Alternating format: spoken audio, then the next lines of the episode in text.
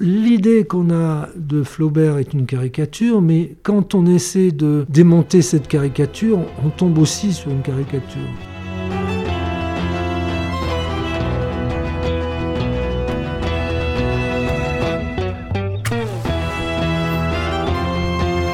Bonjour et bienvenue dans les podcasts du Festival du Livre d'ici les Moulineaux.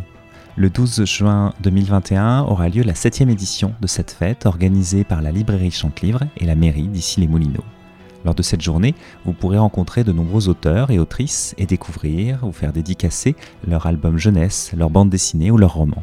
En attendant ces rencontres, je vous propose un avant-goût sonore avec la parole de ces artistes. Aujourd'hui, j'ai rencontré Régis Geoffrey pour son roman Le dernier bain de Gustave Flaubert. Nous sommes le 8 mai 1881. L'auteur de Madame Bovary est seul dans son bain pendant une heure. À quelques minutes de la mort, l'esprit de cet homme se libère et, voyageant dans le temps, nous parle de sa vie et de notre présent. Avec Régis Chauffret, nous avons parlé de style, de contraintes d'écriture, de la force du roman, mais aussi bien sûr de Gustave Flaubert. C'est Flaubert euh, qui revient donc 200 euh, ans après sa naissance et qui a une vue critique sur sa vie. J'avais aucune envie d'écrire ce qui avait déjà été écrit 100 fois, c'est-à-dire euh, soit des vies de Flaubert, soit des portions de la vie de Flaubert écrites à la lueur de sa correspondance, euh, venant souvent à une pure et simple paraphrase de sa correspondance, ce qui est le cas dans la plupart de, ses biographies d'ailleurs.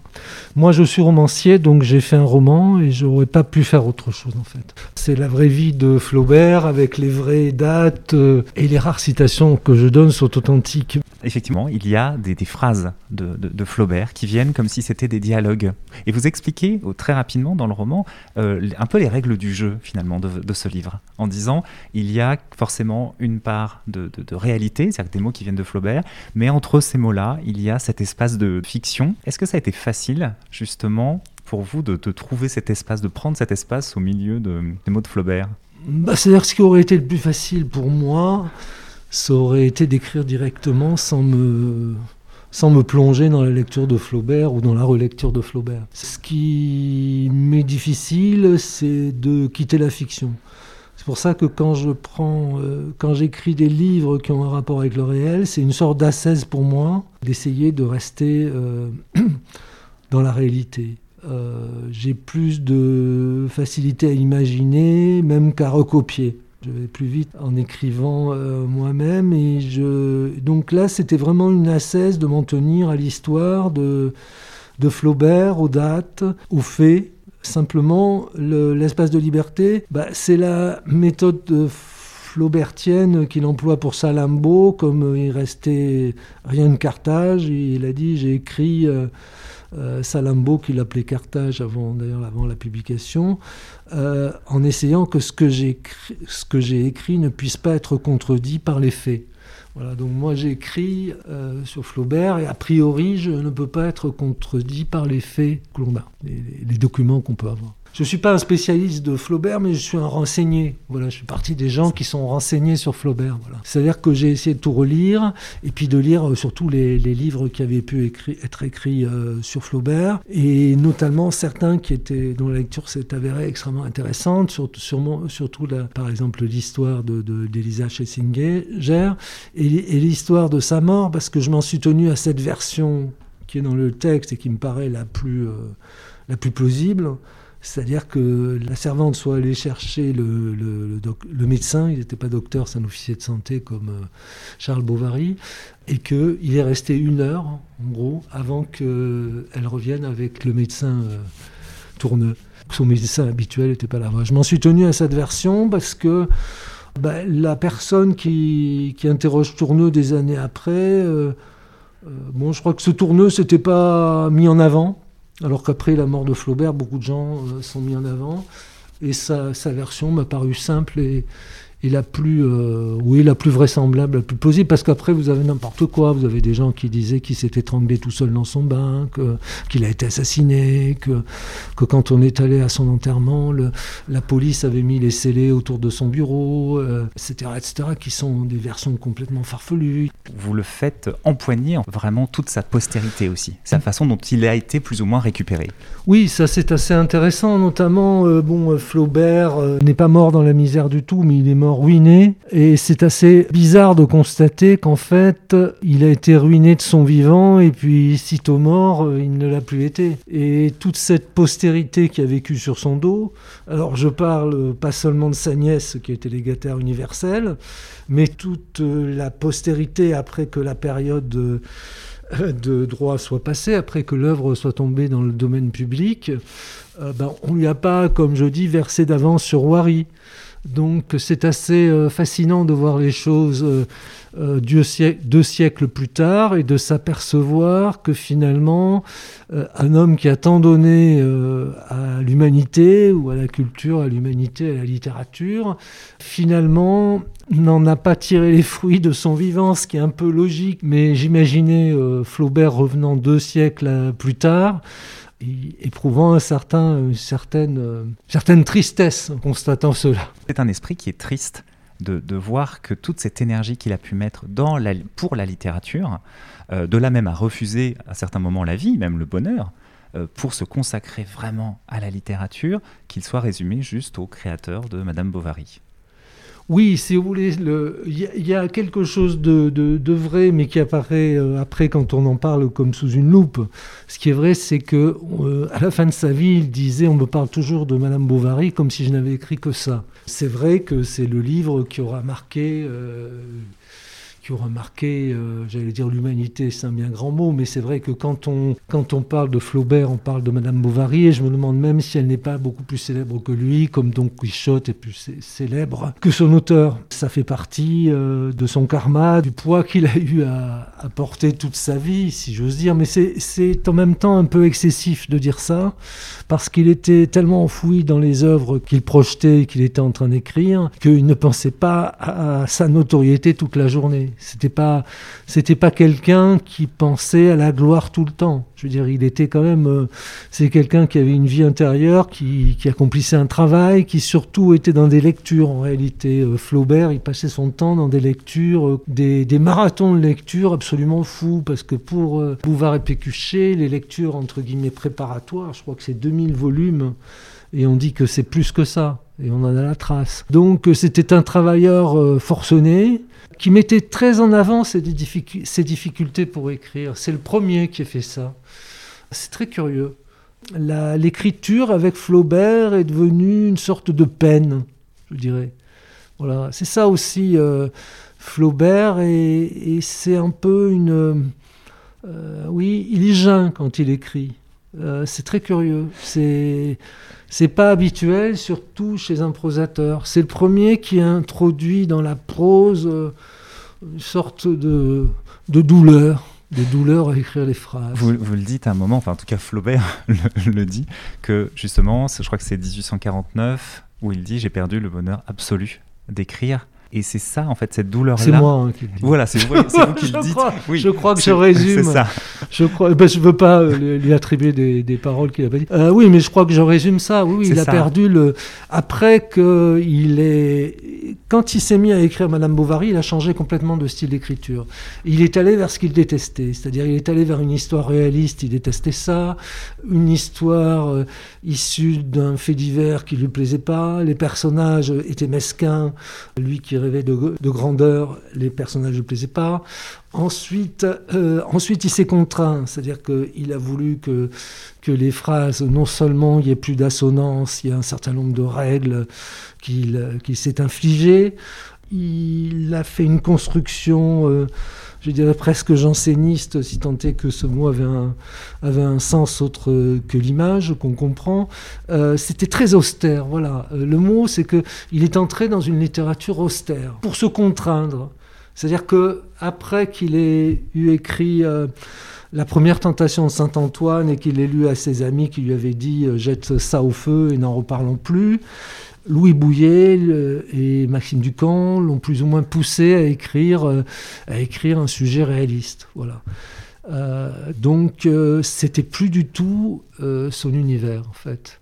Et c'est comme ça qu'est né Flaubert. Le Flaubert, le grand Flaubert est né, après cette, cet échec de la première tentation de Saint Antoine, mais il avait, il avait la suite dans les idées parce qu'il y aura une deuxième Tentation de Saint-Antoine, dont certains euh, chapitres paraîtront au moment de la publication de Madame Bovary dans une revue.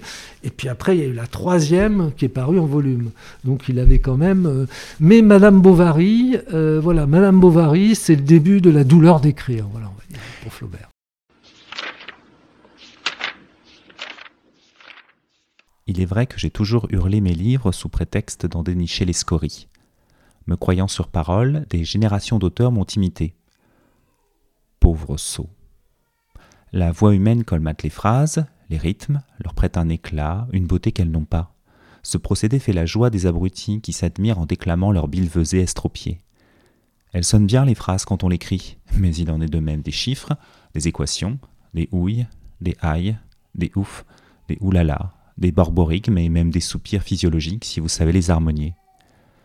Les mots, quels qu'ils soient, résonnent, font trembler les vitres, et pourvu qu'on la gueule, n'importe quelle soupe verbale paraît puissante comme un torrent.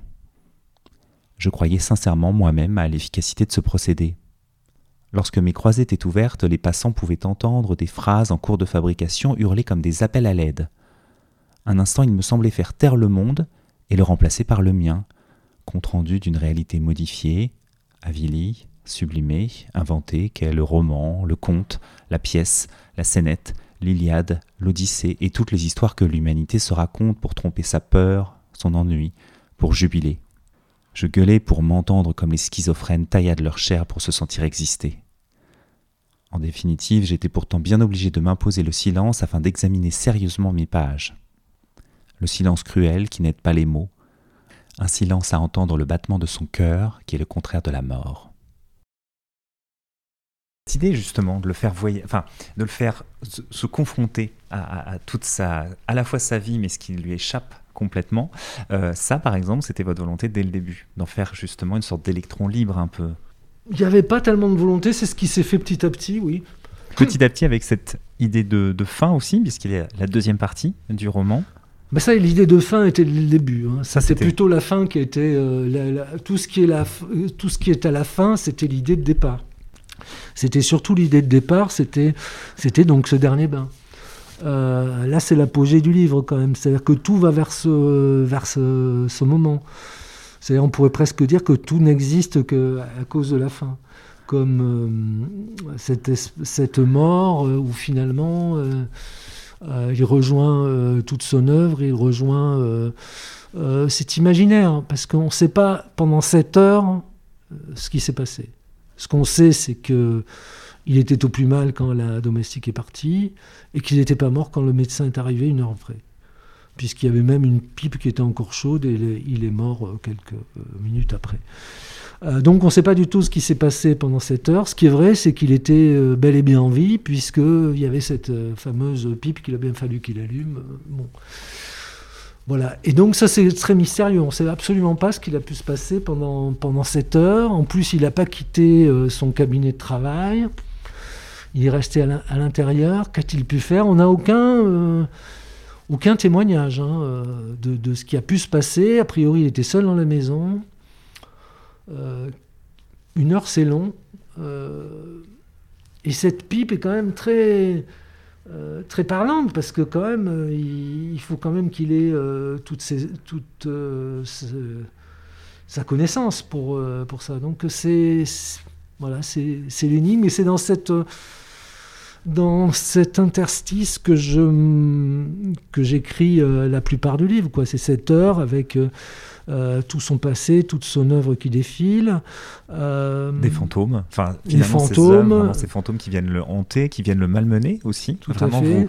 Vous, vous, confrontez aussi, enfin vous, oui, vous confrontez Flaubert à tout en fait confronte euh, Flaubert à, oui, à, sa vie, comme si euh, avant d'agoniser ou en agonisant, c'était le cas, ce que personne ne saura jamais. Mais en effet, il y a toute euh, sa vie et toute son œuvre qui se bouscule. Et qu'est-ce qui vous amène à vous confronter à Flaubert? Est-ce que c'est cette douleur-là d'essayer de comprendre un peu cette obsession de Flaubert pour ce cadre et pour cette, ces règles qui, qui à lui-même?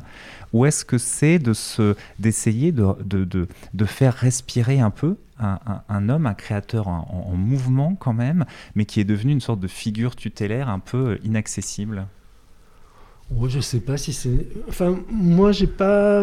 Je me suis pas posé toutes ces questions. Euh, ce qui est vrai, c'est que j'avais une familiarité avec Flaubert à cause de sa correspondance. C'est un peu le piège d'ailleurs, parce qu'on a l'impression de le connaître, parce qu'on a lu euh, sa correspondance. Euh, mais bon, la plus grande part de sa correspondance a disparu. Donc on a une impression qui est un peu fausse en même temps, mais on, a toujours une impression fausse, même sur soi-même. Donc non, moi, c'était pas une figure tutélaire. C'est quelqu'un euh, qui m'avait beaucoup influencé justement sur le plan du style, sur le plan de, ce carcan du style. Il a, il a eu une grande influence sur moi. Donc en effet, euh, me détacher du carcan du style, je m'en suis jamais détaché. Lui non plus. Je pense que euh, en réfléchissant, enfin moi en ce qui me concerne, le style, ça n'est pas du tout ce qu'on a l'habitude de penser. On n'est pas dans le joli, on n'est pas dans le beau. On est, on est profondément dans le signifiant, en fait. Euh, c'est par le style qu'on arrive à dire des choses euh, euh, en français. C'est, on arrive à dire des choses quand le style est à son apogée, qu'on ne pourrait pas dire autrement. C'est-à-dire que quand on va vers l'appauvrissement du vocabulaire et l'appauvrissement et la simplification de la syntaxe à l'extrême, on va vers un discours qui dit de moins en moins. Et c'est un peu ce qu'on nous demande. C'est-à-dire que pour gouverner euh, des gens, il vaut mieux un discours qui dise de moins en moins. Et là, vous avez un problème. Alors la sociologie qui est, euh, qui est, qui est actuelle, qui est connue, c'est que vous avez des populations en France, des, des, gosses à qui on a tellement peu appris de vocabulaire qu'ils n'ont qu'une réponse par la violence, parce qu'il manque de mots. Donc c'est quelque chose qui c'est une tragédie qui est en train de se jouer les mots s'en vont. Alors je prends l'exemple de l'automne, cet exemple de, que j'ai entendu à France Culture, mais qui est tellement signifiant euh, que ce professeur qui avait dit à, sa classe, voilà, une métaphore, c'est dire je suis à l'automne de ma vie. Et sur la classe, il y avait une personne qui savait ce qu'était l'automne. Bon, voilà, on voit bien que ce sont des notions elles-mêmes qui s'en vont. Voilà, ça, je pense que c'est une, c'est une réelle tragédie euh, beaucoup plus euh, importante que ce qu'on croit parce qu'elle n'est pas euh, langagière, elle n'est pas esthétique, elle n'est pas. on a toujours l'impression quand on parle de de vocabulaire ou de syntaxe qu'on est dans des fioritures. Là, c'est pas les fioritures, c'est la base même de la réflexion, c'est la base même de l'être humain. Donc de quoi va-t-on se contenter? Parce qu'il faut quand même voir que les, ceux qui font que nous avons, euh, ceux qui se réjouissent de ce vocabulaire qui se rétrécit, c'est des gens qui connaissent. C'est-à-dire, c'est des, les, les, les, les GAFAM, c'est les, grandes industries qui, euh, euh, enfin, je veux dire, je ne sais plus les autres slogans, c'est des slogans très, très minimaux, et les terroristes, les organisations terroristes.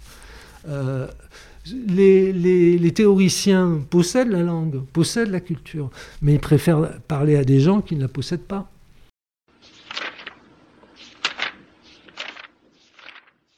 Idiote. En retour, elle lui asséna son épitaphe en torgnole. Gustave Flaubert, 12 décembre 1821, 8 mai 1880. Elle la sonna d'un sarcasme. C'est Caroline qui va être contente d'hériter enfin. Tant mieux, elle mérite le bonheur. Puis il l'arrosa en souriant de quelques gouttes d'eau savonneuse. Seulement, ma pauvre Emma, où trouverai-je le temps de mourir? Il n'aurait pas achevé la rédaction du deuxième tome de Bouvard et Pécuchet avant le printemps 1881. Une fois l'ouvrage terminé, son décès devrait attendre encore plusieurs années, car il avait prévu d'entreprendre une épopée sur la bataille des Thermopyles, suivie d'un grand roman sur le Second Empire, afin de donner une leçon de style à ce chenapan d'Émile Zola, qui depuis l'assommoir bâclait les Rougon-Macquart sans compter qu'il lui faudrait consacrer une bonne vingtaine de saisons à la rédaction d'un sérieux ouvrage sur l'Orient moderne qui ferait pendant au monceau de notes prises au cours de son voyage avec Maxime, qu'il publierait en volume concomitamment. Cet importun décès devrait peut-être même patienter encore, car avec les années, son esprit serait devenu poussif, et les mots ne tomberaient plus que goutte à goutte sur la page. Des gouttes espacées, rares, dont il mettrait un temps infini à fabriquer des phrases. Il avait passé sa jeunesse à dénigrer la vie, mais en 58 années, il avait eu le temps de s'habituer à elle. Maintenant, elle lui inspirait même une certaine sympathie. Il était attaché à cette gredine, comme à une vieille paire de godillots. Ils se voyaient bien marcher encore cinq ou six décennies, les pieds au chaud dans leur cuir boucané. Ils traverseraient ainsi qu'à un cas le début du XXe siècle. Ils survoleraient Verdun, reconnaissant étendus, morts, agonisants, la gueule arrachée, les enfants des enfants de ses amis d'enfance. Ils s'attarderaient sur le champ de bataille, enjambant des cadavres, des blessés hurlants, il achèverait l'écriture d'une féerie sur le chemin des dames, trois jours avant de mourir, coupe de champagne en main, le 12 décembre 1921, pendant la célébration de son centième anniversaire dans les jardins de la propriété antiboise de sa nièce, remariée et à présent deux fois veuve. Sa rage d'exister serait assez puissante pour le ressusciter. À la fin du roman, il y a le chutier. C'est assez étrange comme procédé bah, C'est-à-dire qu'au départ, c'était un vrai chutier. Hein. Que je mettais les passages que j'enlevais parce qu'il y avait beaucoup de. Euh, je voulais quelque chose d'assez rigoureux. Il y avait. Euh, et puis, euh, donc, après, l'idée de le publier, c'est que j'ai vraiment enlevé des passages capitaux, en fait. Parce que j'avais l'idée d'un livre très très sec, très nerveux, je ne sais pas trop pourquoi. Donc il y a plein de passages mais c'était, euh, mais si vous voulez, le jutier au sens où ce serait des brouillons ou des passages sans intérêt, c'est pas le cas. Voilà, c'est tous des passages que j'assume euh, pleinement et que j'ai revus jusqu'à la fin. Et peut-être que le, les deux paragraphes les plus importants sont les derniers euh, du livre, qui sont les deux derniers paragraphes du chutier, par exemple. Voilà, mais par exemple, je me suis étendu sur le procès Bovary. et je l'ai mis dans le chutier, tout ça. Voilà et, ça, enlever justement, euh, élaguer mhm. un, roman, parce que vous vouliez que ce soit sec, nerveux, donc il fallait pour des questions de rythme, vraiment un moment alléger un peu la chose Oui, c'est ce que je me suis dit. Alors euh, après, est-ce que j'aurais pu faire tout autrement? La réponse est oui. Est-ce que ça aurait été moins bien? Je n'en ai aucune idée. Parce qu'on pourrait s'amuser à recoller les morceaux. C'est comme ça que, ça euh, que les choses se sont passées. Euh, disons que oui, ce serait, on peut dire que ce serait très flaubertien. Quoi. C'est très, on se tient Est-ce que c'est la meilleure solution? J'en ai vraiment aucune idée. Mais ça m'a euh, intéressé. Et puis surtout, ça m'a intéressé de le faire de façon très comprimée, très compressée. Parce que je me suis aperçu qu'on pouvait mettre beaucoup de choses en peu d'espace. J'ai trouvé ça assez intéressant. Ça avait un côté un peu crypte ce chutier, euh, au niveau de la forme, je trouve ça extraordinairement intéressant. Parce qu'il y a peut-être un livre entier à l'intérieur, et puis il y a des choses qui me tiennent très à cœur. Il aurait fallu que je fasse des textes séparés. Là, euh, ils sont là pour quelqu'un qui ira les trouver. J'aime bien cette idée de chutier très compact euh, qui, va décourager, qu'on va laisser tomber, qu'on va pas plus, lire qu'une préface où il y a des, choses cachées à l'intérieur. J'aime bien cette idée-là, cette espèce de oui, de crypte, où il n'y a peut-être pas un trésor, mais il y, a des, y a des choses aussi intéressantes que dans le livre.